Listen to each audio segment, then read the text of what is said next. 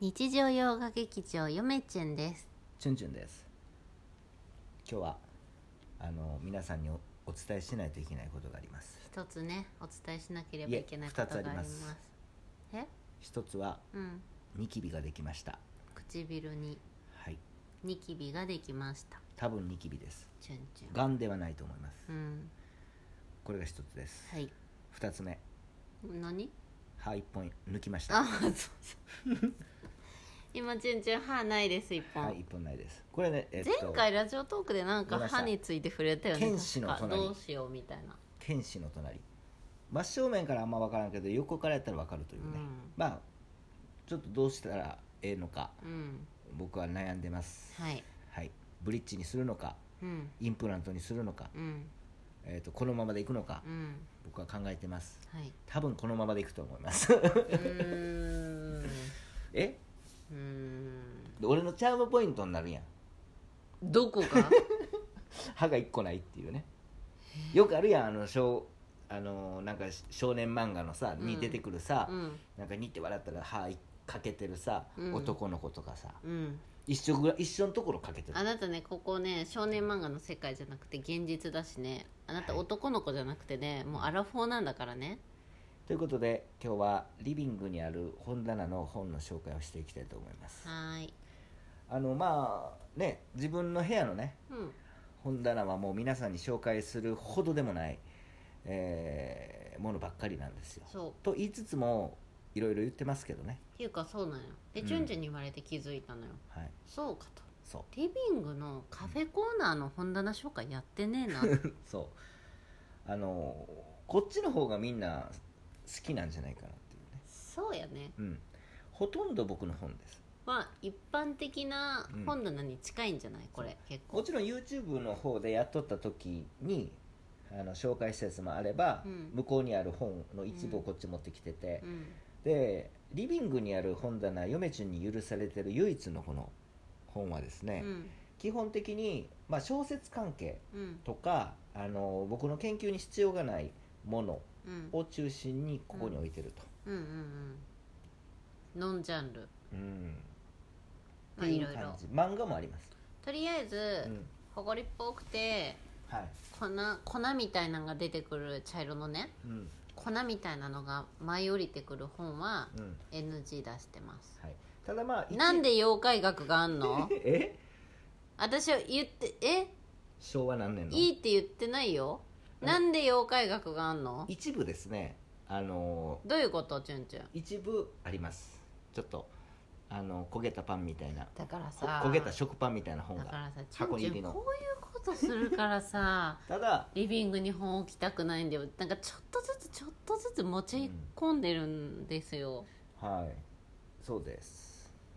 なんそうですえーまずですねまあチュンチュンといえば岩波文庫、うんえっとこれ綺麗なやつでしょ、えードン・キホーテねうんこれあのーこれ牛島、えー信明先生の役のやつですよ123123計6冊うんあります、うん全巻揃いでねありますようん残念ながら、えっと、初版ではないんかな初版ではないなないと思うここ初に置いてあるやつは初版動向っていうのは関係ないんや関係ろないですただ、えっと、極力初版で揃えようとはしてるんですけどまあドン・キホーテに関しては、まあ、別にいいかなと綺麗な方がいいかなとちゃんとカバーもつけてますで次に、えっと岩波文庫の「猫町」薄いやつね僕この小説本当に好きで「猫町」これね初版なんですよこの第前一さ第一釣りこの前チュンチュンとこれなかなかないですよどっか行ったよな本屋本屋はいブックオフうんこの前ってもう何週間か前やけどはいなんか猫町猫町って猫町探しとる人おったわお母さんと子供ああなんかど夏休みのあれかな読書感想文で猫町にするんか書簡な文でやるんちゃうなあうんまあ小学生ぐらいのね僕の男子 YouTube の一番最初あれですからね猫町です猫からね、町ですねはい、で次にえっとみ、えー江戸川乱歩、えー、岩波文庫のあの江戸川乱歩の本全部持ってますそれもこれは全部し第一釣りです1234566冊計6冊これ全部あのあれですよ第一釣りうーん江戸川乱歩短編集とか江戸川乱歩作品集123で「怪人二十面相」「聖堂の魔人か」えーこれもあるし「えー少年探偵団の、えー超人ニコラまあいわゆる緑帯ですよね」岩波緑のの帯、ねこれあのー第一釣りですよあでもあのカバーついて最近出たやつなんでねうん2007な年になんか綺麗にカバーつけて最近ねもう2007年にできあの出たやつですよ新しいんやで、えっとこれはブッダの言葉がありますこれ初版じゃないですちょ仏教を勉強しようと思って最近、まあ、昔持ってたんですけど何回か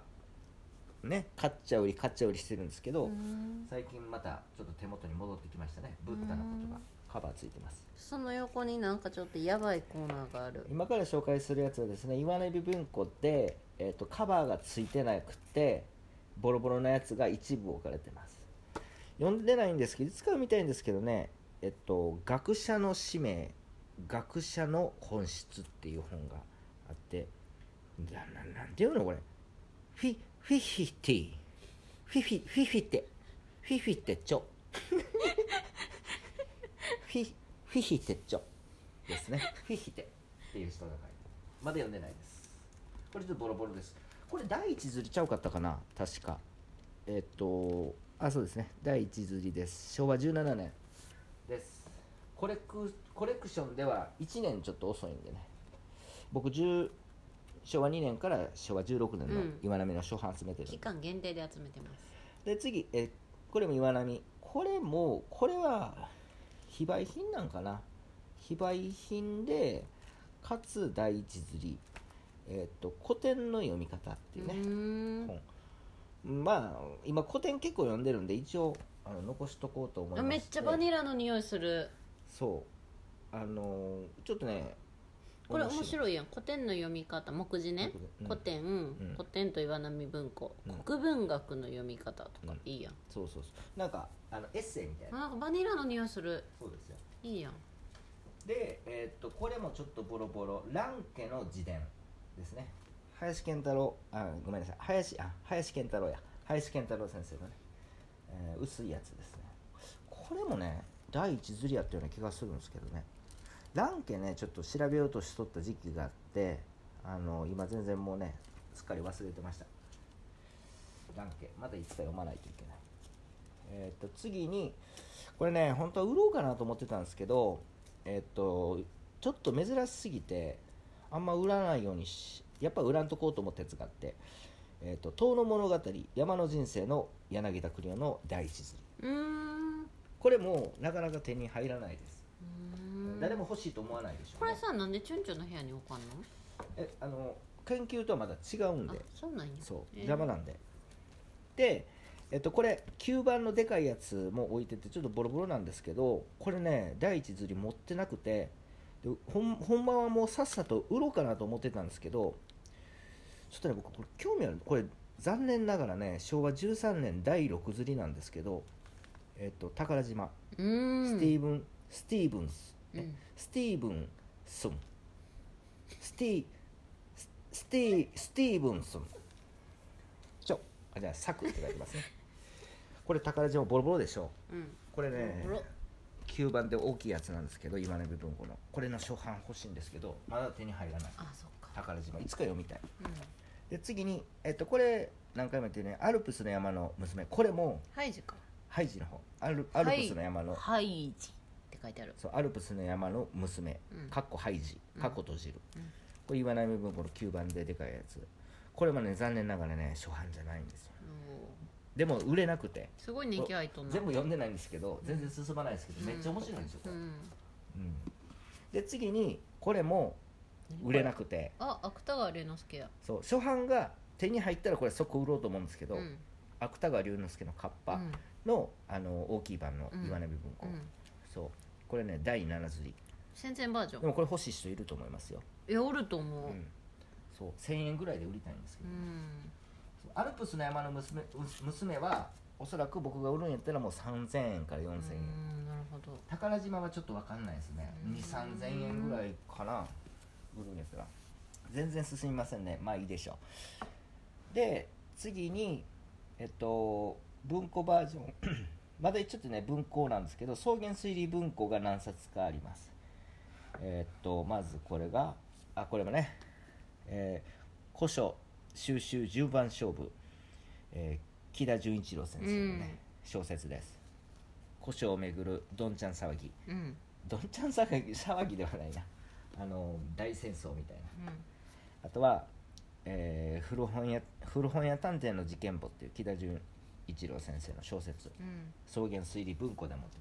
後から出てきますこれの僕はあのサイン本持ってます単お行ー単行本で、うん後から出てくると思いますうんえっ、と次にですねこれ千曲文庫千曲文庫の平成古書記団、えー横田純也あーの、えー小説ですねこれ古書にまつわる小説これ面白いですよめっちゃ、うんで次にですねまたちょっとそう今のは千曲文庫なんですけど、えー、と横田純也の平成平成古書記団っていうのはねえー、とこまたちょっと葬儀文庫推理文庫に行きます横溝す、えー、と横溝静止集これ日本探偵小説全集9巻しか持ってないんですけどカバーもそこ捨てたりましたけどそこで送迎推理文庫です